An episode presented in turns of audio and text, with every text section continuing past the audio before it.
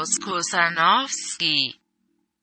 Willkommen, liebe HörerInnen, zu meinem Podcast Standardantwort, keine Ahnung, von Klaus Kusanowski. Hallo Klaus. Hallo Julia, guten Morgen. Heute ist der 6.12.2020 und wir möchten über die Hausaufgabe von Klaus sprechen. Aber bevor, bevor wir loslegen, hat Christian Schenkel auf Facebook eine interessante Frage gestellt, nämlich ähm, äh, ob die Unterscheidung Relevanz-Nicht-Relevanz eine Leitdifferenz der sozialen Netzwerke sein könnte. Diesem Gedanken wollen wir uns dann in der nächsten Folge widmen. Heute geht es also um Klaus Hausaufgabe. Die Überschrift lautet Selbstreferenz, Tautologie, Paradoxie, Rekursion und Paranoia zur Politizität der Wissenschaft.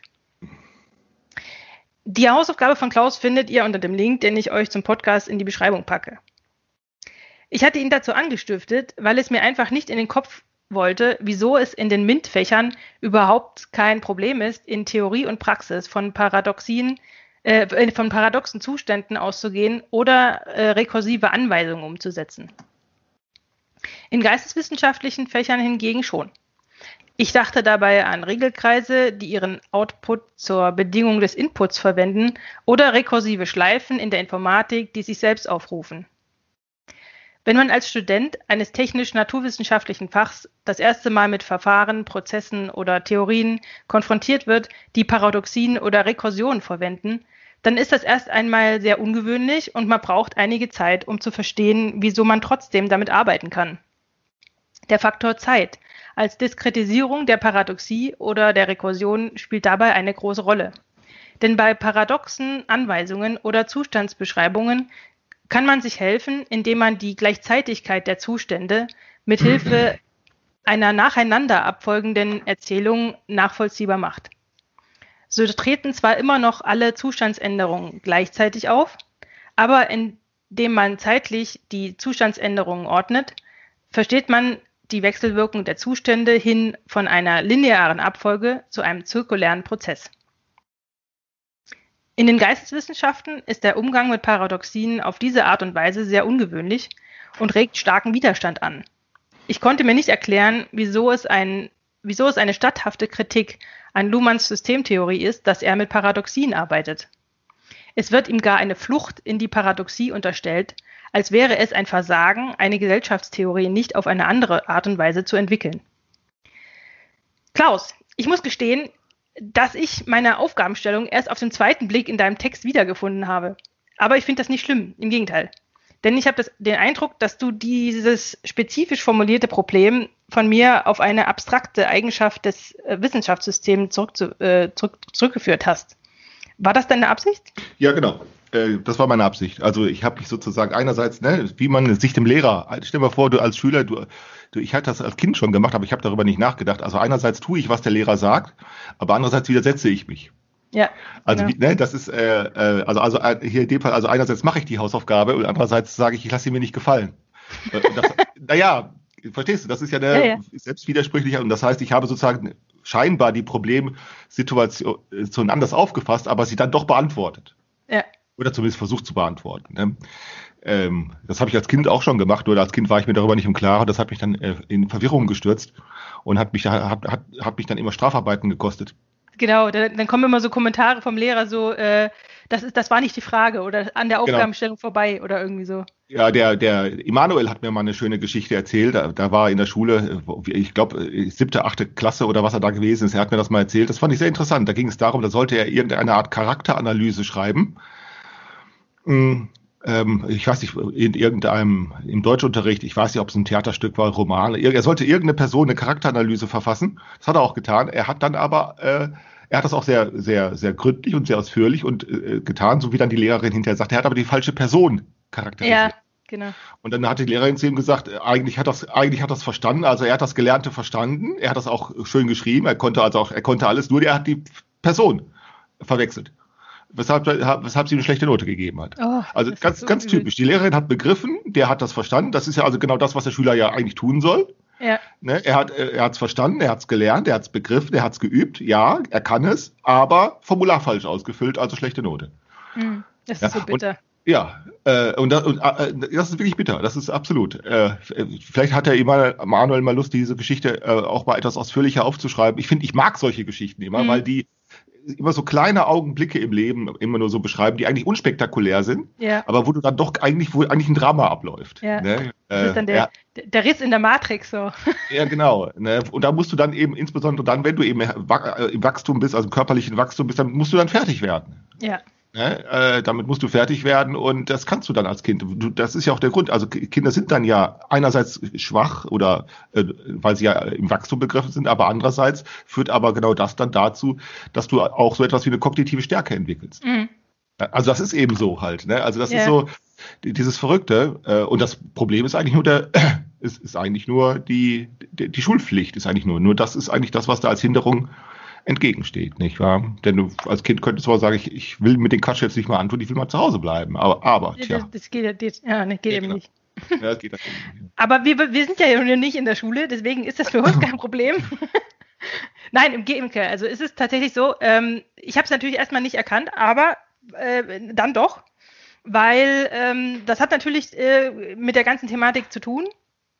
Ähm, nur du erklärst es eben auch für mich äh, auf, ne, auf, einer, auf einer Ebene, die quasi von diesem konkreten Fall der, der Paradoxie oder der Rekursion als, als wissenschaftlichen Gegenstand sozusagen weggeht, hin zu einer Paradoxie oder einer ähm, Rekursion, die sich im wissenschaftlichen System selbst äh, sozusagen wieder äh, er, erkennbar lässt, äh, erken sich erkennbar macht, so würde ja. ich vielleicht sagen.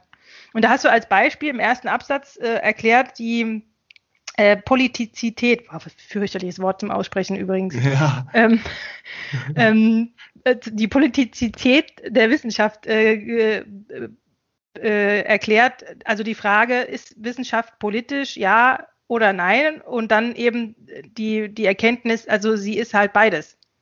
Also genau, sie, sie da, genau. Sie ist ja. beides und, und ähm, dass äh, dieses, dieses Wechselspiel zwischen Ja und Nein, weil, weil nur Ja ist falsch und nur Nein ist auch falsch. Aber genau. eben, wenn, wenn man beides zusammen als, als ähm, Paradox anerkennt, äh, dann, dann wird da quasi ein, Schuh, ein Schuh draus. Ja, man müsste dann, ja, genau, man, indem man nämlich etwas anderes annimmt. Also stell dir vor, du hast es mit zwei, also ja, du hast es mit zwei Antworten zu tun, die sich gegenseitig ausschließen. Ja heißt nicht Nein und Nein heißt nicht Ja. Das, das sind zwei Antworten, die schließen sich gegenseitig aus. Wenn du es aber empirisch mit beiden Antworten zu tun hast, Genau. Äh, dann musst du sozusagen, äh, na, da musst du sozusagen darüber äh, nachdenken, oder so ist ja, so ist ja sozusagen die philosophisch, so würde ein Philosoph es tun. So haben auch schon die antiken Philosophen darüber nachgedacht, wenn du es damit zu tun hast, wenn beides empirisch verlässlich ist. Und beide mhm. Antworten kommen ja empirisch zuverlässig. Genau. Ähm, dann, dann, dann, äh, dann ist es ratsam, sozusagen über die, äh, über, über die Prämisse nachzudenken, die, die genau dem äh, Geschehen zugrunde liegt. Genau, also und tatsächlich ist, ist es möglich? die Prämisse, es ist genau. die Prämisse, die dafür sorgt, dass eben beide Antworten zustande kommen. Und dann ist die Prämisse nicht falsch, sondern du musst sie dann ändern. Dann musst du eine andere Prämisse wählen, durch die erklärbar wird, wie es denn sein kann, ähm, dass diese beiden Antworten zustande kommen. Ähm, äh, und die Prämisse lautet dann, politisch, politisch heißt eben nicht äh, äh, Absichten durchsetzen in der Wissenschaft ne, oder sich dem zu enthalten. Denn, denn beide Antworten Ja und Nein beziehen sich ja darauf. Die einen sagen, politisch äh, Wissenschaft habe, politisch zu sein oder ist faktisch politisch, weil es eben doch immer darum ginge, Interessen durchzusetzen. Und die anderen sagen dann, nein, man müsse sich dem enthalten, woraus dann man ja wieder ein Argument machen kann, sagen, genau diese Enthaltung sei dann wieder ein politisches Verhalten. Ne? Und genau, und so, und so geht es immer zum Ping-Pong. Es genau. geht immer so hin und her. Das also Ping-Pong, ganz genau. So, und dann äh, kommt die, äh, kommt, dann kommt philosophisch gesehen die Idee, sagen, dann ändere mal die Prämisse. Nämlich politisch innerhalb eines funktionierenden Systems äh, und erst recht innerhalb eines Funktionssystems ist dann eben nicht etwa äh, äh Ideen, Absichten, Programme, Vorhaben oder Ideologien durchsetzen, sondern etwas je Spezifisches für dieses System, etwas Spezifisches. Nämlich etwas, das es gar nicht leisten muss, aber trotzdem sehr zuverlässig leisten kann. Etwas, das es sozusagen auch äh, äh, na, vers versäumen kann oder etwas, das es auch vernachlässigen kann oder auch blockieren kann, weil es darauf eigentlich nicht ankommt. Aber gerade weil es darauf nicht ankommt, äh, umso besser leisten kann. Äh, und das scheint mir dann das spezifische, die spezifische Politizität der Wissenschaft, scheint mir dann eben im Lernen zu liegen. Also Lernen wird umso besser garantiert, je weniger äh, sie das leisten muss. Und Lernen heißt dann eben zweierlei. Das habe ich jetzt äh, der Kürze halt halber äh, ähm, in, der, in, der, in dem jetzt in dem in diesen paar Seiten weggelassen. Heißt dann zweierlei, nämlich Unterricht, das ist gelerntes zu lernen, äh, und Forschung ist dann eben nicht gelerntes zu lernen oder das zu erlernen, der überhaupt erst zu erlernen. Ne? Unterricht und Forschung. Mhm. Aber gehen wir noch mal kurz zurück äh, auf dieses äh, Ja und Nein, weil du hast dann in den, du hast dann äh, das Ganze als Reflexionsschleife beschrieben. Und mit Schleife meinst du, dass sie, dass sie die Argumente äh, für Ja und Nein ähm, sich A, sag ich mal, immer wieder, also sich, sich, also sie wiederholen sich ständig. Also es findet quasi keinen Ausweg aus dieser Schleife statt, weil diese Argumente immer hin und her gehen und im Prinzip ähm, diesen äh, Diskurs zum einen aufrechterhalten. Genau. Ähm, und auch das Problem nicht lösen. Genau. Oder genau. beziehungsweise genau dieses Ja und Nein ist die Problemlösung. Ne? Also sie haben sozusagen einen, also sie haben ein nicht sozusagen, äh, sie haben ein unerkanntes Problem, nämlich was ist eigentlich die politische Dimension der Wissenschaft, was ist ihre Politizität? Äh, äh, und, und, und die, die, das ist das Problem. Und die Lösung, die diese Art von Wissenschaft betreibt, ist Ja und Nein zu sagen ständig. Das ist okay, genau. Und das könnte man im Prinzip auch selber ähm, als so eine Art äh, äh, rekursive Schleife bezeichnen. Genau, nur eben, das heißt, dass sie sozusagen aus dieser Schleife nicht wieder rauskommt. Genau, okay. Ähm, das heißt, ähm, die Wissenschaft hat eigentlich ein Problem damit, wenn etwas nicht mit der Differenz wahr und falsch beantwortet werden kann. Genau. Und aber nur dann, also ich habe so verstanden, sie hat nur dann ein Problem damit, wenn es nicht um einen Wissenschaftsgegenstand geht, sondern um sie selber, so, äh, wenn es sich um sich selber dreht. Ja, das machen ja dann, genau. Das ist ja genau das. Äh, also das ist ja das, was Wissenschaft leistet. Also die Wissenschaft leistet dann ja eben auch das Lernen, Lernen im Unterricht und Forschung. Also sie, äh, und, und ja, mit einem hohen Maß an Wahrscheinlichkeit auch sehr verbindlich. Also es klappt ja, wenn, stell dir ganz einfach banal vor, ein Professor äh, betritt die Vorlesung, äh, und er tut, also den Vorlesungsraum, er tut es tatsächlich und die Studenten kommen auch tatsächlich. Ja, ja, nee, das, genau. Ja? Das, also, ist, das ist mir schon klar. Aber ich meine, die Frage war ja, ähm, wieso ist es sozusagen die Paradoxie oder die Rekursion als Instrument oder als Erklärung in, in MINT-Fächern äh, kein Problem, in, in, Geisteswissenschaften schon? Ja, weil eben genau, genau das Betreten, genau dieser, diese, diese, die, die, die Performance des Handelns selbst sozusagen unproblematisch ist. Also der Professor betritt den Vorlesungsraum und die Studentin auch. Das, die Tatsache, dass sie dies tun, also Handlung, mhm. ist für Physiker ziemlich uninteressant. Genau. Genau. Und für Ingenieure auch. Aber für Soziologen nicht. Das ist genau das, womit Soziologen sich beschäftigen. Also ne, wirklich ganz banal formuliert. Der, ne, der, du, du schreibst eine Hausarbeit, äh, Hausarbeit als Student. Dass du dies tust, ist ja überhaupt nicht selbstverständlich. Und genau das wird ja problematisiert. Und jetzt müssen sie sozusagen das Handeln, weil sie es ja meinen, objektivieren zu können äh, oder äh, zu leisten. Also das meint ja die Soziologie oder Sozialwissenschaften. Auch Psychologen versuchen das ja ständig äh, äh, zu objektivieren, dann irgendwie zuzurechnen auf ja, Menschen, auf äh, Motivation, auf Psyche, auf Absichten, auf Ideen, was weiß ich.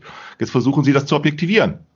Und jetzt fällt ja die Objektivierung extrem schwer, wenn du sozusagen dich in eine selbstwidersprüchliche Situation begibst. Äh, äh, äh, und jetzt sagst und jetzt offen lässt, was denn du, was du denn da eigentlich getan hast. Also wenn ich beispielsweise mache meine Hausaufgabe, indem ich sage, ich mache sie nicht. Mhm. Ja, mhm. was soll der Quatsch? Ja klar, das ist, wenn du ähm, Handlungen objektivierst, wirst du sagen, tja, was soll das denn? Mhm. Und dann wäre eben das Interessante ist dann, ich kann jetzt darauf antworten sagen, es kommt ja gar nicht darauf an, ob ich äh, verantwortungsvoll äh, gehandelt habe, ob ich gerechtfertigt gehandelt habe, ob ich klug gehandelt habe, äh, sondern es kommt darauf an, was du davon lernen kannst. Mhm. Und wenn du nichts davon lernen kannst, ja, dann hast du genauso viel Pech wie ich. Und wenn du etwas davon lernen kannst, dann hast du mindestens du Glück. Und wenn ich nicht, dann habe ich Pech gehabt. Also lernen ist dann sozusagen der Ausweg aus dieser Paradoxie und auch aus diesen Selbstwidersprüchlichkeiten. Auch dann, wenn das, was ich Zeug ist, auch dann, wenn das, was ich sage, vielleicht unwahr ist, auch dann, wenn das Quatsch ist oder sonst etwas, wenn du etwas davon lernen kannst, und ganz häufig passiert das ja. Ne, es gibt immer wieder, das musste man, da musste man auf, auf, äh, äh, auf Vorträgen achten, es gibt immer wieder so eine Rhetorik, ich, ich kenne mich mit rhetorisch und mit Rhetorik, im, also mit dieser Fachkunde Rhetorik nicht genau aus, aber es gibt da immer wieder so einen, so einen, so einen rhetorischen Dreh, wo jemand, wo der Vortragsredner sagt, ähm, auch wenn das, was der Autor sagt, Quatsch ist, kann man doch erkennen, dass. Mhm. Ja, oder auch wenn ich diese Ansicht nicht teile, so muss man doch sagen, dass. Immer wenn solche Redewendungen, solche rhetorischen Redewendungen kommen, da weißt du ganz sicher, aha, er, hat, er will lernen. Mhm. Er will lernen. Und deshalb also, gehen, also da, ich kenne das so, gehen wir mal davon aus, ähm, also äh, das klingt erstmal lächerlich, aber äh, äh genau. nehmen, äh, wir können es auch mal kurz ernst nehmen. So. Genau. Okay. Genau. Ne? Das heißt, da merkst du, diese, an dieser Art der Rhetorik merkst du, der Beobachter will lernen. Der will also gar nicht Partei ergreifen, der will auch nicht Partei bestreiten, der, der will sich auch nicht engagieren und sonst, der will nur versuchen, etwas zu erklären. Das heißt im Prinzip, so, also ich erinnere mich an meine Vorlesung damals äh, zum Regelkreis zum Beispiel. So, äh, da war die, die, die, oder äh, auch bei, ähm, in der Mathematik war das dann auch so, als man, äh, als man so Iterationen, äh, Iterationsverfahren und, und sowas erklärt hat, ähm, dann war, war natürlich auch der erste Satz, war natürlich, ja, ähm, das ist jetzt erstmal, das klingt jetzt erstmal komisch, ja, also das klingt jetzt erstmal äh, widersinnig, aber ich werde im Laufe der Zeit sozusagen zeigen, wieso es dann doch klappt. Also wieso es doch funktioniert oder, oder was man denn doch äh, daraus ziehen kann, wenn man jetzt sagt, ähm, also ich, äh, R plus 1 ist R oder so. Oder andersrum, wie auch immer. Ähm, und, und dann, also ich habe, also mein Eindruck ist jetzt, ähm, dass sozusagen, wenn die, wie, wenn die Paradoxie als Erklärung für etwas äh, herhält, ähm, was sozusagen nichts mit, der, mit, nichts mit dem Drumherum zu tun hat. Also wie du sagtest, es hat halt nichts mit Handlung zu tun, sondern im Prinzip mit etwas, was nichts mit der Wissenschaft zu tun hat, sondern als Gegenstand betrachtet wird. Also wo die, wo die Objektivierung als Gegenstand, Wissenschaftsgegenstand im Prinzip funktioniert. Genau. Dann, dann haut es hin ohne Probleme dass ja. man sowas annimmt, dass technische Systeme letztendlich äh, äh in, in eine Gleichzeitigkeit von Zuständen haben, aber indem man sie zeitlich abwickelt, genau. äh, wird das Ganze verständlich. Genau. Und das kann man ja, das kann man aber auch mit, mit Luhmanns Systemtheorie, kann man das genauso treiben.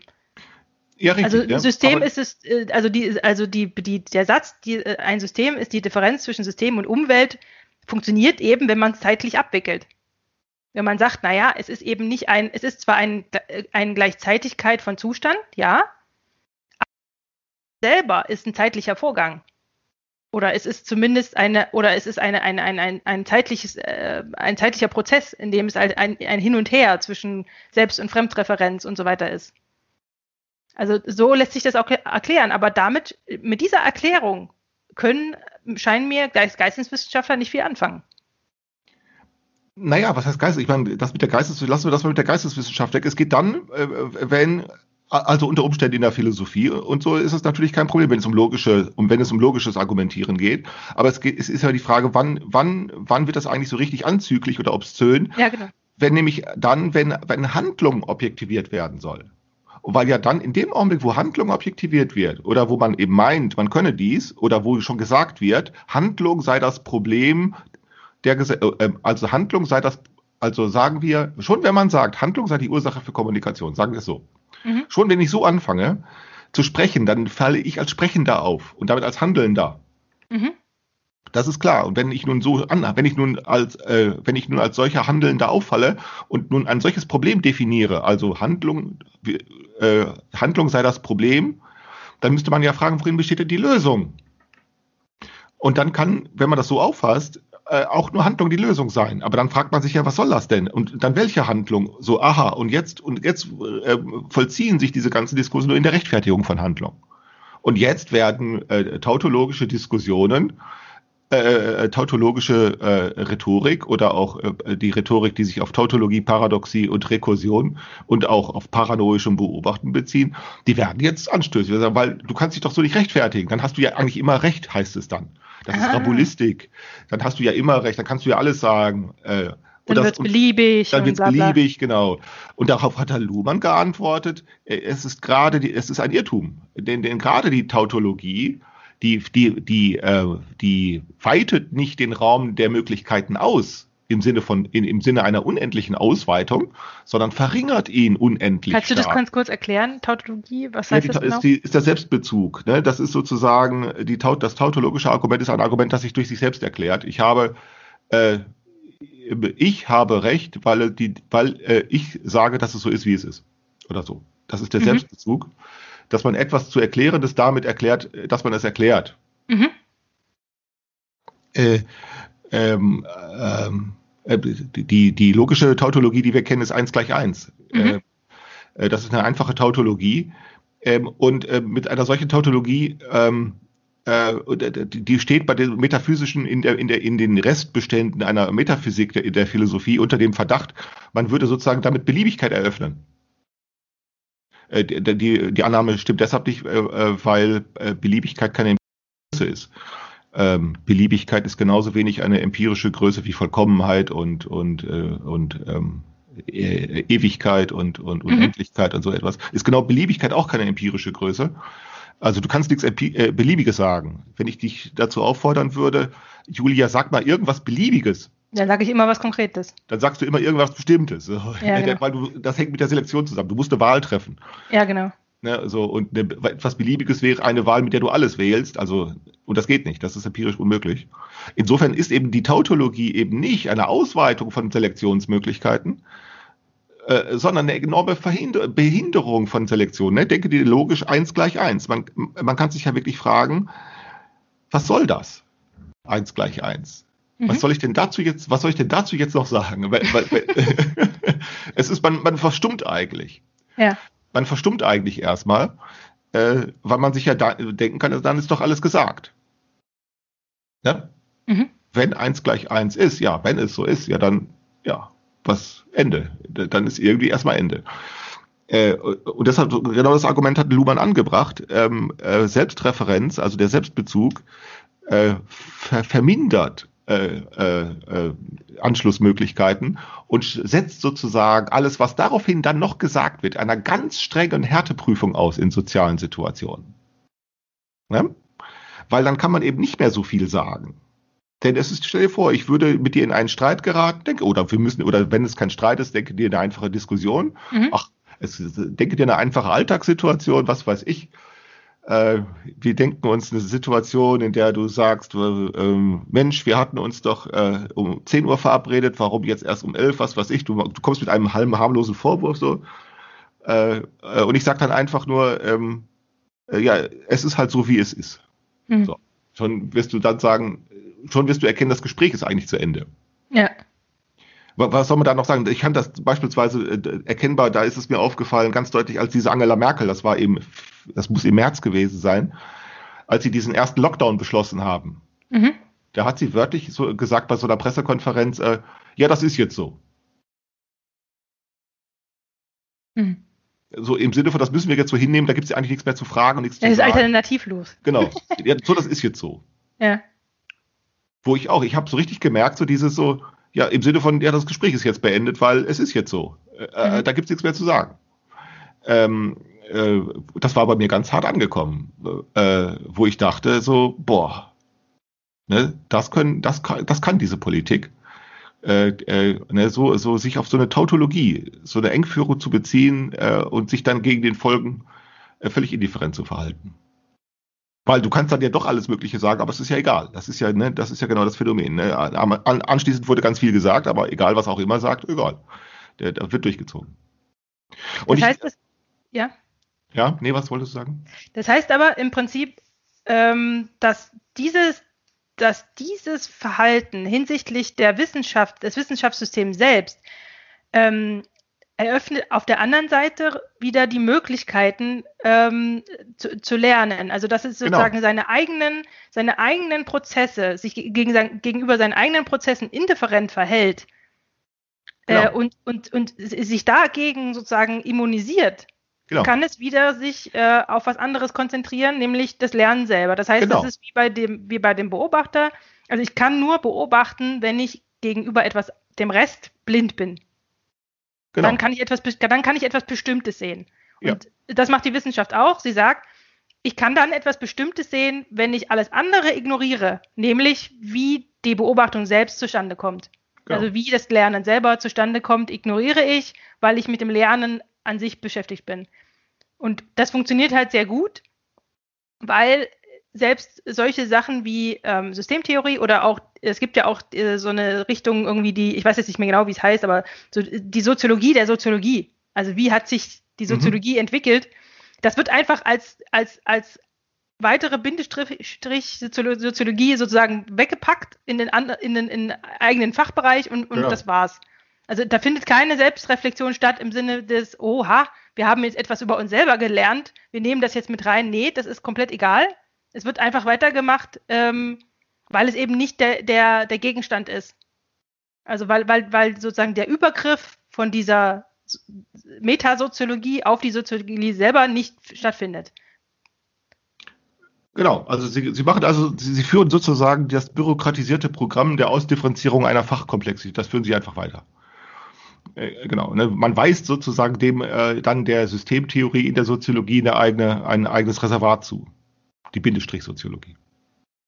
Genau, und damit hat man das im Prinzip ähm, genau, weil, weil sie sich gegenüber ihren ähm, eigenen, ähm, ihrer eigenen Politizität, die da eben heißt, wir ordnen alles irgendeinem Fach zu, was uns quasi entgegenkommt, was wir selber als Forschungsgegenstand begreifen, ähm, da, da, darüber kann sozusagen die Wissenschaft nicht nachdenken, über diesen Prozess. Ja, das braucht sie dann auch nicht mehr, ne? Das, nee, genau. äh, weil der Ausweg schon geschafft ist, nicht wahr? Und äh, also diese die Politizität der Wissenschaft ist eben dann eben genau das sozusagen, ähm, indem sie sozusagen sich gegen, indem sie sozusagen das Lernen selber für ja für für selbstverständlich hält. So könnte man das ja sagen. Na klar, dafür so könnte man ja sagen, äh, warum äh, ich denn glaube oder sagen kann, äh, dass die, das Lernen die politische Dimension von Wissenschaft ist, wenn man doch äh, andersherum Recht haben kann äh, sehr leicht recht haben kann mit dem Argument, ja, das tut sie doch ständig. Ja, eben, ja, richtig, das tut sie, das muss sie aber nicht.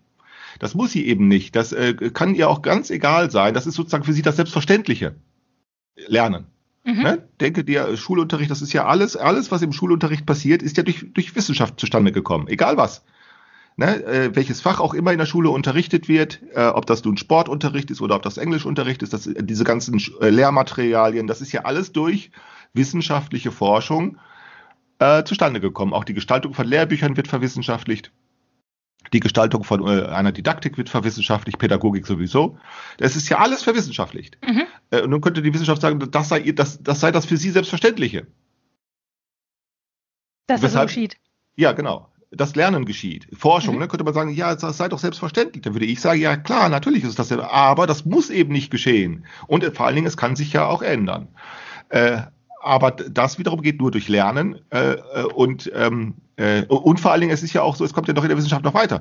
Auch das Lernen selbst wird ja in der Wissenschaft verwissenschaftlicht. Also Lerntheorien gibt es ja. Ich weiß nicht, wie viele verschiedene Lerntheorien es in der Wissenschaft gibt.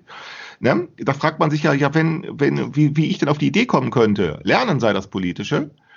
Ähm, wenn doch so viel, so, dass das Selbstverständliche wäre. Politisch sei doch das, was man und das hängt eben damit zusammen, dass eben politisch eine andere, weil ich eine andere Auffassung davon habe, was politisch ist und nicht davon, was Lernen ist. Genau, und politische, politisch in dem Kontext heißt eben, ähm, dass, äh, dass, es, dass es Anschlussfähigkeit, äh, also sozial hochwirksame ähm, Prozesse gibt, dass Anschlussfähigkeit existiert, dass Handlungen in, in Handlungen münden, so. Ja, vor allem das, äh, also wir, gewöhnlich würden wir ja unter politischem Handeln ein Handeln verstehen, das Erwartungen an Verbindlichkeit oder Normativität aufwirft äh, äh und diese, äh, diese Erwartungen prozessiert, äh, mhm. äh, sozial prozessiert und gegebenenfalls erfüllt oder auch scheitern lässt. Also an, an, an, an politischem Handeln würden wir, politisches Handeln würden wir als eine Art von Durchsetzungshandeln be beschreiben. Mhm. Und ich würde sagen, wenn wir das als politisches Handeln auffassen, ähm, dann ist das eben nicht mehr politisch, weil ja sozusagen durch die Ausdifferenzierung äh, der Gesellschaft sozusagen alles Mögliche als, äh, als verbindlich auffallen kann. Also Normativität. Also ist doch überhaupt gar keine Richtschnur mehr, weil man ja überhaupt also wir haben so etwas wie eine, gemeinsames Leben nicht mehr. Wir haben so etwas Mhm. wie gemeinsame Vorstellungen nicht. Wir haben so etwas wie gemein, also, ne, diese, alles, was da erzählt wird, diese Klimaforscher, da kann man es doch ganz deutlich sehen. Ne, Der Klimawandel ist menschengemacht Mhm. wollen die uns erzählen. Damit wollen sie sagen, wir alle haben gemeinsam das hergestellt. Wir alle haben sozusagen, ne, wir. Äh, Und die, die stellen sozusagen dieses Wir blind und die stellen den Menschen blind, denn das ist ja alles keine empirische Größe. Wir sind Ja. keine empirische Größe und der Mensch ist auch keine empirische Größe. Äh, äh, Und das wird dann einfach blind gestellt. Sie haben es nur mit empirischen Größen zu tun, aller Art von Temperaturunterschieden und äh, von äh, äh, ne? CO2. Genau, Konzentration, was weiß ich, sie da alles messen. Aber das, was ihnen von besonderer Bedeutung sei, äh, da wird, das ist nämlich der Mensch äh, äh, und das Wir, also das, die Kollektivität, das geht aus ihren empirischen Forschungen nicht hervor. Und da legen sie aber ganz großen Wert drauf. Äh, gleich so, als wenn das eine empirische Größe wäre. Mhm. Äh, und dann sind die einfach nicht mehr darüber informierbar, äh, dass das alles nicht stimmt. Der Menschen, äh, Klimawandel ist nicht menschengemacht, weil sie dann ja sagen, ähm, weil sie sozusagen eine naive Annahme äh, Geld machen, die dann lautet, ja, dann müsste es ja natürlich sein. Das, das können sie nicht nachweisen, was ja auch stimmt. Aber diese Unterscheidung, also die Prämisse ist sozusagen, muss fallen gelassen werden zwischen einer menschengemachten Wirklichkeit und einer natürlich gemachten Wirklichkeit. Na, die muss einfach fallen gelassen werden. Und wenn man die fallen lässt, dann kann man verstehen, warum man sehr wohl sagen kann, dass der Klimawandel nicht menschengemacht ist, er ist sozial gemacht Ja. oder gesellschaftlich gemacht. Äh, und das ist nicht dasselbe. Mhm. Aber darüber kann man jetzt plötzlich so. Und jetzt muss, da, da man so einfach nicht darüber reden kann, weder mit Klimaforschern, äh, auch nicht mit, auch, äh, auch dieses Virus da. Dieses Virus ist nicht von Menschen gemacht, das ist auch nicht natürlich, sondern das ist eine gesellschaftliche, äh, das ist eine gesellschaftliche Dämonie. Ähm, äh, weil man jetzt nicht darüber reden kann, oder erstmal nicht, äh, wird einfach. jetzt sozusagen eine Engführung, wird jetzt ein Flaschenhals gebaut. Die Gesellschaft baut einen Flaschenhals der Kommunikabilität. Und alles, was jetzt diesen Flaschenhals passieren kann, ist anschlussfähig. Und das Allermeiste ist eben dann erstmal, also alles, was sozusagen da rausführen würde aus dieser Enge, wird erstmal abgestoßen. Block, abgeblockt, ja. Genau. Äh, äh, so konstruiert sich erstmal dieser Flaschenhals, äh, diese, diese, diese, diese Schwierigkeit, etwas anderes als das zur Sprache zu bringen. Aber wenn es dann gelingt, und das ist eben jetzt sozusagen diese, diese Forschungsarbeit, die da geleistet werden müsste, wenn es dann gelingt, ja dann auch reichhaltig. Ne? Und gegenwärtig haben wir sozusagen diesen Engpass. Den Engpass, wir können, äh, deshalb laufen sie alle vorhersehbar mit dem Kopf gegen die Wand, diese Klimaforscher, genauso wie diese Virologie und diese ganze, weil sie meinen, äh, ein zuverlässiges Wissen würde zuverlässiges Handeln äh, Nach sich äh, ziehen. nach sich ziehen. Das ist ein Irrtum. Ja. Aber über diesen Irrtum kann man nicht sprechen. Äh, äh, oder zumindest nur sehr, sehr, sehr, sehr, sehr schwer. Oder da, so wie wir jetzt beispielsweise marginal, Leute, die nichts Besonderes zu sagen haben, die nicht sehr wichtig sind und so. Wir können darüber sprechen, aber das heißt dann eben nur, dass dieser äh, Flaschenhals wirkt. Genau. Und ich meine, jetzt wird ja noch ein, ein draufgesetzt, indem man eben sagt, ähm, weil wir ja davon ausgehen, dass das menschgemacht ist und, äh, und auch die, die, das Virus, die, Ver, die Verbreitung des Virus sei aufgrund von menschlichem Handeln ähm, so passiert. Äh, jetzt, wo sie merken, dass ihre ganzen Appelle nichts nützen und, und ihre ganzen Maßnahmen, sagen sie, deswegen sind wir jetzt auch schuld. Und deswegen sind äh, die Leute, die sich gegen die Maßnahmen Ja. äh, äh, stellen oder die Leute, die sagen, ja, aber ich möchte, ähm, ich, ich, ich krieg's nicht übers Herz, äh, über Weihnachten meine 90-jährige äh, Mutter irgendwie alleine zu lassen oder irgendwie sowas, äh, die sind dann die Schuldigen, automatisch. Ja. Genau. Weil man eben sagt, naja, die, die sich widersetzen, sind automatisch die Verursacher dafür, dass es eben, äh, eben die Zahlen nicht runtergehen oder Genau. wie auch immer. Ja, und das ist empirisch durch überhaupt nicht gestützt, aber egal. Ja, genau. Aber Egal. es ist auch, es ist sozusagen aber auch eine schöne Ausweg, äh, ein schöner Ausweg für die Politik, äh, sozusagen ihre, ihre, ihre Annahmen, die nicht, die nicht passen, ähm, äh, sich da, sich dagegen wiederum auch wiederum blind zu stellen. Genau. Ne? Also, genau. Ne, also worauf ich hinaus wollte mit dem Argument, das hatte ich äh, fallen gelassen, also war, äh, man könnte einerseits sagen, in der Wissenschaft wäre Lernen doch selbstverständlich und jetzt möchte ich sagen, äh, nein, das ist eben nicht selbstverständlich. Im Gegenteil, das Lernen kann von der Wissenschaft eben auch blockiert, behindert und auch, naja, wie soll ich sagen, behindert, deprimiert werden. Und genau Mhm. das machen diese Klimaforscher genauso wie diese Virologen, die deprimieren Lernen. Indem sie sozusagen, indem sie ihre äh, Prämissen sakrosankt setzen, die bei äh, Prüfungen eben sich sehr wohl als löchrig und als unhaltbar erweist. Aber es ist durchhaltbar. Ne? Und solange das durchhaltbar ist, ähm, genau. Und deshalb können die über diesen, über diesen, äh, über diese Verweigerung, über diese Lernverweigerung, äh, können die genau ihre, ihre Rechtfertigungen durchsetzen. Mhm. Genau, wie du sagst. Äh, äh, sie finden dann, sie wissen dann eben schon, wer schuld ist, äh, äh, äh, genau, äh, woran es gelegen hat. Ne? Sie, sie finden dann ganz beliebig, ganz, äh, nee, äh, oh, Entschuldigung, äh, beliebig nicht, aber doch sehr schnell. äh, aber doch sehr schnell eine Ausrede. Ne? Das ist ja. Ausrede. Ne? Diese ganze Klimawandeldiskussion, das klappt alles nicht. Äh, und, äh, und sie sagen dann, äh, sie haben schon die Ausrede, ja, weil die Politiker das nicht wollen. Mhm. Das ist dann die passende Ausrede. Ne? Die wollen das eigentlich gar oder, nicht. Oder, und die Politiker sagen, weil die Wirtschaft äh, nicht kann und nicht will. Ja, was auch immer. Ja. Ne? Also sie finden dann ganz billig eine Ausrede und diese billige, diese, diese Schnelligkeit, mit der man Ausreden formulieren kann, die, die weisen darauf hin, äh, dass äh, Lernen verweigert wird. Aber äh, meinst du, dass diese Deprimierung des Lernens auch innerhalb des Systems ähm, aufrecht, also beliebig aufrecht äh, erhaltbar ist? Also, also ich würde das immer, ich vergleiche das mit so einem Gärtner. Ein Gärtner, wenn der Unkraut vernichten will, dann muss der am Ball bleiben. Also er muss so richtig jeden Tag, also der, ich habe hier einen Nachbar, der macht, der betreibt Garten, äh, der muss wirklich jede Woche Unkraut jäten und er macht auch, er benutzt auch kein Gift. Also er macht einen Ökogarten, äh, kein, äh, der muss wirklich, wirklich am Ball bleiben, um dieses Unkraut zu deprimieren.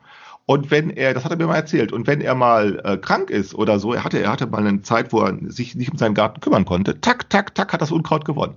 Also mhm. Intelligenz verhält sich wie so Unkraut, das kannst du deprimieren, ähm, das kannst du sozusagen na, unterdrücken, äh, unterdrücken nicht, aber deprimieren, das kannst du äh, äh, äh ermüden und so.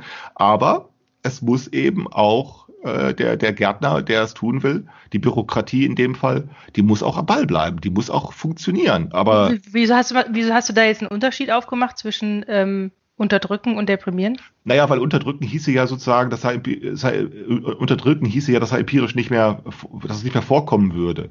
Mhm. Und es wird ja nichts unterdrückt in der Gesellschaft. Das ist ja nee. eine, es wird ja nichts unterdrückt, sondern nur eben, naja, deprimiert oder es kann beiseite gedrängt werden oder es kann äh, äh, sabotiert werden, aber, aber eben alles nicht auf Dauer. Unterdrückt wird da eigentlich nichts.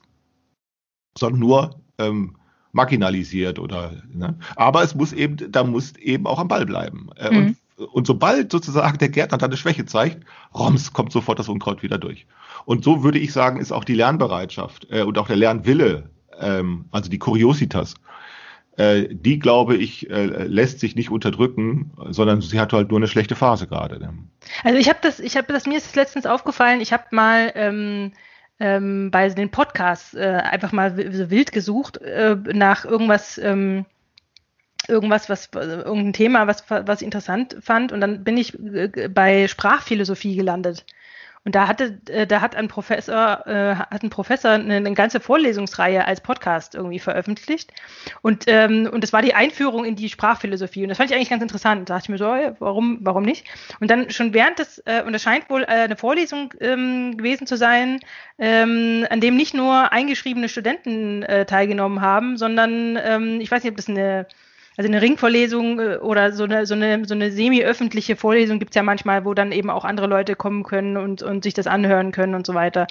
Und, ähm, und man hat relativ schnell gemerkt, schon in den ersten zwei äh, Vorlesungsstunden, ähm, wie die Zuhörer da die Ansprechbarkeit äh, zulässig gemacht hat. Also sie haben gesagt, naja, wenn, wenn sie Fragen haben, dann können sie auch Fragen stellen ähm, äh, was ja auch nicht selbstverständlich ist. Manche Professoren machen sich da ja auch immun gegen, sagen, ja, Fragen bitte im Anschluss, ich will jetzt hier meinen Vortrag halten.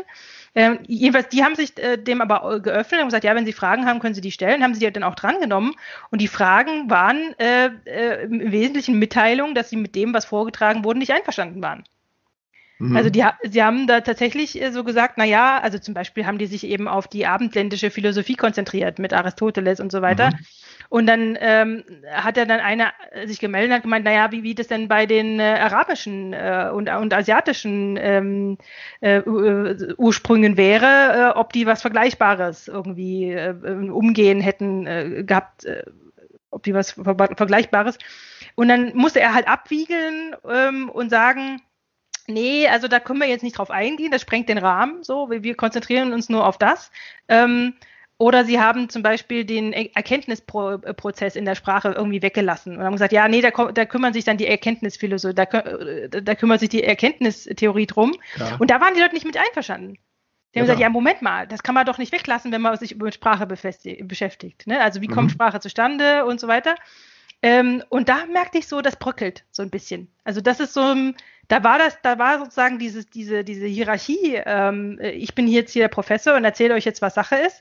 Äh, und ihr seid hier die Studenten und ihr habt gefälligst alles aufzusaugen und das als Wahrheit ähm, sozusagen mit aufzunehmen. Das hat nicht mehr so richtig funktioniert. Ja, ich nehme an, der Professor war sozusagen an seine Fachkenntnis, an die Grenzen seiner Fachkenntnis gestoßen. Er wusste nicht Bescheid. Ja, oder er hat sich, er hat sich, ähm, äh, er hat sich davon einfach frei gemacht, weil er wollte sich ja auf was Besti- Bestimmtes konzentrieren, nämlich eine Einführung in die Sprachphilosophie Mhm. und hat in der Einführung allerdings äh, äh, sozusagen ist er auf diese Abgrenzung gestoßen ähm, und hat sich dann wollte sich davon frei machen und wollte sagen, nee, das wollen wir hier nicht behandeln, darum geht es uns nicht. Äh, und die anderen haben gesagt, ja, aber das geht doch nicht, das geht doch nicht. Mhm. Man kann sich doch nicht mit Sprachphilosophie beschäftigen und dann die Erkenntnistheorie weglassen. Mhm. So, man muss sich ja über die, die Vorbedingungen der Sprache muss man sich ja Gedanken machen. Wie kommt man über, Ja. ne, und so. Und, äh, und da war er dann, äh, war, das war dann, er hat ihn natürlich dann abgewürgt und ist dann weitergegangen im Text, ne, das funktioniert ja dann noch. Aber ich bin gespannt, ob das immer so weitergeht. Also ob man, Naja, da- das eine ganze Zeit, also so erstmal ja. Äh, ne, das, die Lösung dieser solcher Probleme wäre ja, indem man, also jetzt für genau das Beispiel, das du anführst, die Lösung für ein solches Problem könnte ja in Zukunft sein, dass man diese, dass man diese Rollentrennung von, von Schüler und Lehrer aufgibt. Ne, das, und zugibt, dass jeder, der spricht, eben nicht alles äh, aussprechen kann, also sozusagen immer nur wenig leisten kann. Und dass man sozusagen so einen Rollentausch vornehmen kann. Erst sprichst du über Sprachphilosophie und wenn ich dagegen Einwände habe, dann spreche ich über Erkenntnistheorie oder andersherum. Ne? Und genau das geht ja an der Universität nicht. nee, Da, genau. Daher kommt genau das, was du da beobachtest, dass nämlich der Professor festlegt, darüber wird nicht geredet. Das, das ist ja, das hat ja so gesehen auch erstmal eine pragmatische ja, genau. äh, eine pragmatische Festlegung, weil du kannst nicht über alles reden. Aber jetzt passiert die Blockade, dass jetzt die Studenten äh, berechtigterweise sagen, ja, aber das oder jenes sei doch ähm, auch. Darüber könnte man dann doch nicht einfach schweigen. Und das wäre kein Problem, wenn diejenigen, die das zur Sprache bringen wollten, äh, es dann sozusagen in der nächsten Runde, in der nächsten Woche auch könnten. Also indem sie selbst eine Vorlesung darüber halten. Ne? Mhm. Aber genau das ist ja, geht ja nicht. Genau, das geht nicht. Nee, nee, nee. Student, du bist, als Schüler bist du auf deine Rolle festgelegt, du bist eben nur Schüler und nicht auch Lehrer. Und beim Professor ist es andersrum, der ist eben nur Lehrer und nicht auch Schüler. Dieser Rollentausch ist wie vorgesehen. Der früher in der Universität, in der mittelalterlichen Universität war der ja vorgesehen. Mhm. Aber ich, aber eigentlich kann man davon ausgehen, dass die, die ähm, sozusagen mal die strukturelle Wissenschaft mit den Instituten und der Verwicklung in, in Politik und Ma Massenmedien, dass die das nicht mehr auf die Kette kriegt, da so einen Schwenk hinzukriegen, oder? Das glaube ich auch nicht. Also ich, ich glaube, das glaube ich auch nicht. Also, äh, sondern da muss, da muss sich sozusagen, ähnlich wie sich die bürgerliche Gelehrsamkeit sozusagen von außen her in die Universität hineingearbeitet hat, seit dem 17. Jahrhundert, Mhm. äh, die hat sich ja, die, die, diese Gelehrsamkeit, die sich, die hat sich ja außerhalb der Universitäten entwickelt. Die äh, Universitäten waren festgelegt auf ihre Tradition. Äh, und erst ab so im Laufe des 17. Jahrhunderts konnte eine bürgerliche Gelehrsamkeit ihre sozusagen ihre ihre äh, ihre ihre das war das dieses Maschinenparadigma und das Mechanikparadigma erst damit konnten sie sozusagen Eingang finden in die Universität. Die Universität hat das nicht selbst ermöglicht. Ähm, aber genauso stelle ich mir das auch vor, dass, äh, dass sozusagen sich Verständigungszusammenhänge bilden, die außerhalb der Universität ablaufen müssen, die dann auch irgendwann in der Universität, in die Universität Eingang finden. Und das ist das, was ich dann eine Kuriosität nennen würde, also die Universität beiseite zu lassen und mit der Kuriosität anzufangen. Mhm. Weil da ist eigentlich alles bürokratisch geregelt, da ist eigentlich alles bürokratisch blockiert, da ist alles festgelegt. Äh, äh, du kannst das, ich habe erst gestern wieder, äh, ges, was gestern oder was vorgestern wieder einen kleinen Vortrag gehört von einem Professor, äh, war es, ich glaube, Amerikanistik oder da ging es um Verschwörungstheorie. Mhm. Und an der Art, wie er darüber redet, das war natürlich durchaus ein kluger Vortrag, aber du merkst ganz genau, wie, wie er eigentlich ein bü- bürokratisch formular, formularisiertes Redeprogramm ab, äh, absolviert. Also so, ne, erst sage ich, was es ist, dann gebe ich Beispiele und dann äußere ich Kritik. also das ist so dieses, äh, so kannst du das mit jedem x-beliebigen Ding machen. So kannst du auch über Viren reden. Also du kannst auf diese Weise über Verschwörungstheorien genauso reden wie über Viren und über, äh, über Handlung und über, ähm, äh, äh, über alles Mögliche kannst du so reden, über amerikanische Geschichte. Äh, ähm, äh, und damit werden sozusagen, ähm, ja, damit wird sozusagen Lernen schwierig. Lernen wird durch diese erfolgreiche Wissenschaft schwierig, weil sie sehr viel weiß. Es, dieser schöne Satz von, äh, also gelesen habe ich ihn bei, bei Fritz B. Simon, aber wahrscheinlich ist er nicht von ihm, wahrscheinlich stammt dieser Satz von, von, äh, von Nietzsche. Ähm, Lernen, äh, äh, Wissen, Wissen ist eine Lernbehinderung. Mhm. Genau. Also ich habe, ich habe, da musste da daran denken, an sowas in der Art, als ich diese, hast du diese Geschichte mit diesem Monolithen mitbekommen?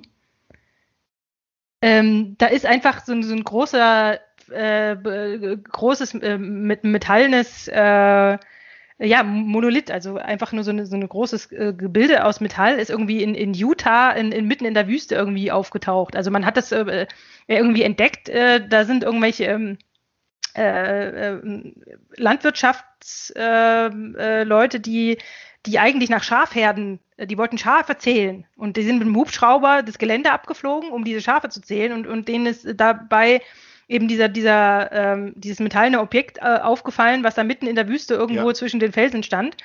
Ähm, und dann sind sie dahin und konnten sich erstmal nicht erklären, was macht das da? Also das war so blank, blank, so ja. äh, Edelstahl und so weiter. Äh, und dann hat man, hat man, erst, erst wollten sie die, also sie wollten die, die, äh, die, den Standort, den genauen Standort wollten sie nicht verraten, weil sie gesagt haben, diese Wüste ist nicht ohne.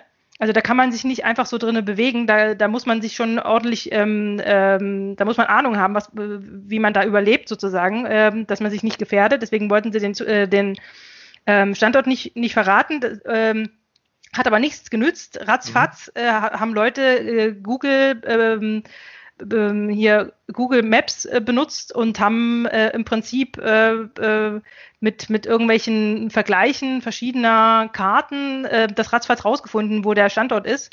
Und dann sind sofort die Touris dahin, haben sich das Ding angeguckt ähm, ähm, und haben dann festgestellt, naja, das ist irgendwann irgendwie 2016, muss das da irgendwie installiert worden sein. Lange Rede, kurzer Sinn man wusste relativ schnell Bescheid. Also man musste relativ schnell, was ist das für ein Material, wie wurde das geschaffen, also das wurde dann geschweißt ja. und so weiter und äh, innen war, ist wahrscheinlich irgendeine Stahlkonstruktion.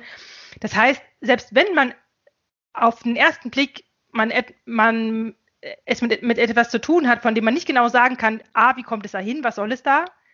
Äh, und und, äh, und was, was passiert damit? Und ne, also was, äh, man könnte ja auch sagen, naja, wer hat es dahingestellt? Wer hat es dahingestellt und was wollte man? Aber das, das ist sofort, äh, kann man sich sozusagen ähm, anhand einfacher sozusagen ähm, Beobachtungen ähm, wird das ganz schnell äh, entmystifiziert, das Ganze. Ja, also man konnte dann relativ schnell sagen, den Zeitraum konnte man relativ schnell ähm, ja. rausfinden, wann es aufgestellt wurde, woraus es besteht und wie es hergestellt wird. Und ähm, man musste zwar am Ende immer noch nicht genau von wem, aber zumindest konnte man den, den äh, Kreis relativ schnell eingrenzen ja. auf irgendeine Marketingmaßnahme oder irgendeine Kunstaktion ja. oder irgendwelche Leute, die in der Gegend irgendwelche Filmaufnahmen gemacht haben und dafür irgendeine Requisite da einfach und dann haben die da, die vergessen. Also ja, also da gab es dann so diverse Sachen, die dann sehr wahrscheinlich waren und, mhm. und damit ist es sozusagen wieder auch entwundert äh, und entmystifiziert und ich sag mal, ein richtiges, echtes Wunder hätte es echt schwer. Nee, das, das naja, doch, nee, es ist, es, nein, das, es gibt Künstler, die machen das mit Absicht, äh, weil das Wunder ist ja sozusagen die Unwahrscheinlichkeit des Findens. Ja, genau. Äh, äh, vor ein paar Jahren, ich weiß, das ist schon ein paar Jahre her, vier, was 2015, 16, da ist mal durch die Presse gegangen, da haben, äh, da hat irgendwer in der Berliner U-Bahn, äh, in dem Berliner, da war in irgendeinem U-Bahn-Schacht war irgendeine. Äh, ah, so ein Wohnzimmer. Genau, da war irgendeine so Kammer ja. frei, da war irgendein Raum äh, an einem U-Bahn-Schacht und ja, da haben irgendwelche. Ja. Die haben da heimlich äh, ein Wohnzimmer eingebaut in genau. einer Nische, in so einer, in so einer Versorgungsnische gebaut. Mit allem drum und dran, mit Möbeln, mit Teppichen, ja, ich Blumen. Die Bilder. Ja. äh, äh, äh, Fernsehanschluss. mit, Fer mit dem Fernsehen und alles Mögliche, richtig ein Wohnzimmer, als würde da jemand drin wohnen äh, und haben es sozusagen der Findung überlassen. Ja. Und das, die Kunst besteht ja darin, zu sagen, mal gucken, ob es jemand findet. Ja. Ne? Äh, Das ist ja äh, vielleicht, wenn da so ein Künstler da, wo war das, von dem du gesprochen hast? Utah. Irgendwo- Genau. Vielleicht hat da ein Künstler auch so eine Idee gehabt. Ich stelle da einfach irgendwas hin, irgendein ein Ob Objekt, das man genauso in irgendein Museum stellen könnte, aber ich stelle es halt irgendwo in die Wüste, wo es keiner sieht. Und dann schauen wir mal vielleicht doch irgendwann. Also Flaschenpostphänomen. Ja, aber man weiß, aber man, man, man erkennt es, man erkennt sowas ja aber wiederum recht schnell. Also man, man sagt ja dann, okay, ich meine, du sagst ja jetzt auch, okay, das sind Künstler, die äh, das sozusagen äh, der Finde überlassen. Aber selbst, aber das wissen wir auch schon. Ja, aber das, es geht ja um das, es geht ja dann um, um das Gelingen der Kunst. Also da- das ist ja so, dass äh, äh, deshalb hatte ich, glaube ich, das kommentiert mit neues Endlager für Kunst wurde entdeckt. Also die Entdeckung selbst wäre das Kunstwerk. Und, und, und das ist dann unwahrscheinlich. Äh, und dann kann man schon sagen, warum stürzen die sich da eigentlich alle so drauf? Da steht halt so eine Stele darum aus Stahl. Na und? Ja. Also egal. Also könnte man ja, aber es ist dann eben auf einmal nicht egal. Genau. Äh, Es ist dann auf einmal nicht egal und dann äh, ähm, äh, sicher, klar kann man das dann ganz einfach zurechnen, aber es geht. Äh, das ist ja ähnlich wie die Antwort auf deine Flaschenpost. Stell dir vor, du schreibst auf deine Flaschenpost, hallo, ich heiße Julia und äh, schreib mir eine E-Mail und wirfst sie ab und nach fünf Jahren meldet sich jemand, dann, dann passiert ja eigentlich auch nichts Besonderes erstmal, Mhm. sondern irgendjemand meldet sich und sagt, hallo, ich heiße Klaus und ich habe deine Flaschenpost gefunden. Ja. So, äh, ja, aha, toll, ja eben, genau. Dann, dann freust du dich und so, äh, mag ja sein, aber was Besonderes, dann kannst du es sofort auch zurechnen auf den Finder und auf seine Absicht, also Antwort zu geben. Mhm. Äh, und das war es dann irgendwie auch schon wieder. Ähm, Mhm. Aber das Interessante wäre ja, wenn man sozusagen das voraussetzungsvoll gestaltet. Äh, ähm, also das heißt, äh, voraussetzungsvoll soll heißen, dass man einerseits es schwierig macht, es zu finden, aber wenn es gefunden wird, dass es dann eben irgendwelche verbindlichen Folgen hat. Mhm. Darum, das würde ich dann politisches Handeln nennen. Also politisches Handeln ist eben nicht sozusagen, dass sich über seine Absichten vergewissert, äh, über seine äh, Wahrheiten äh, und, und Vorhaben und Pläne und, und Programme und dann sagt, das setzen wir jetzt durch, sondern ein äh, Handeln, das sagt, ähm, äh, das muss auch, das kann auch unentdeckt bleiben oder das kann auch unverstanden bleiben. Aber wenn sozusagen der Beobachter zuschlägt äh, äh, und äh, sich damit beschäftigt, dann muss es irgendwelche, dann hat es irgendwelche verbindlichen Folgen. Mhm. Also, ne, wo man eben, ja, aber dann die Frage ist ja, wie kann das gehen? Und das würde ich dann sagen, und das, wenn so etwas geht, äh, äh, wenn so, dann würde ich das ein Information Expert System nennen. Äh, dass also etwas sozusagen unverbindlich, dass eben Unverbindlichkeit angeboten wird oder der Unverbindlichkeit überlassen wird, ähm, äh, äh, äh, um dann den Fall zu testen, was ist, wenn nicht wenn, wenn es nicht unverbindlich bleibt.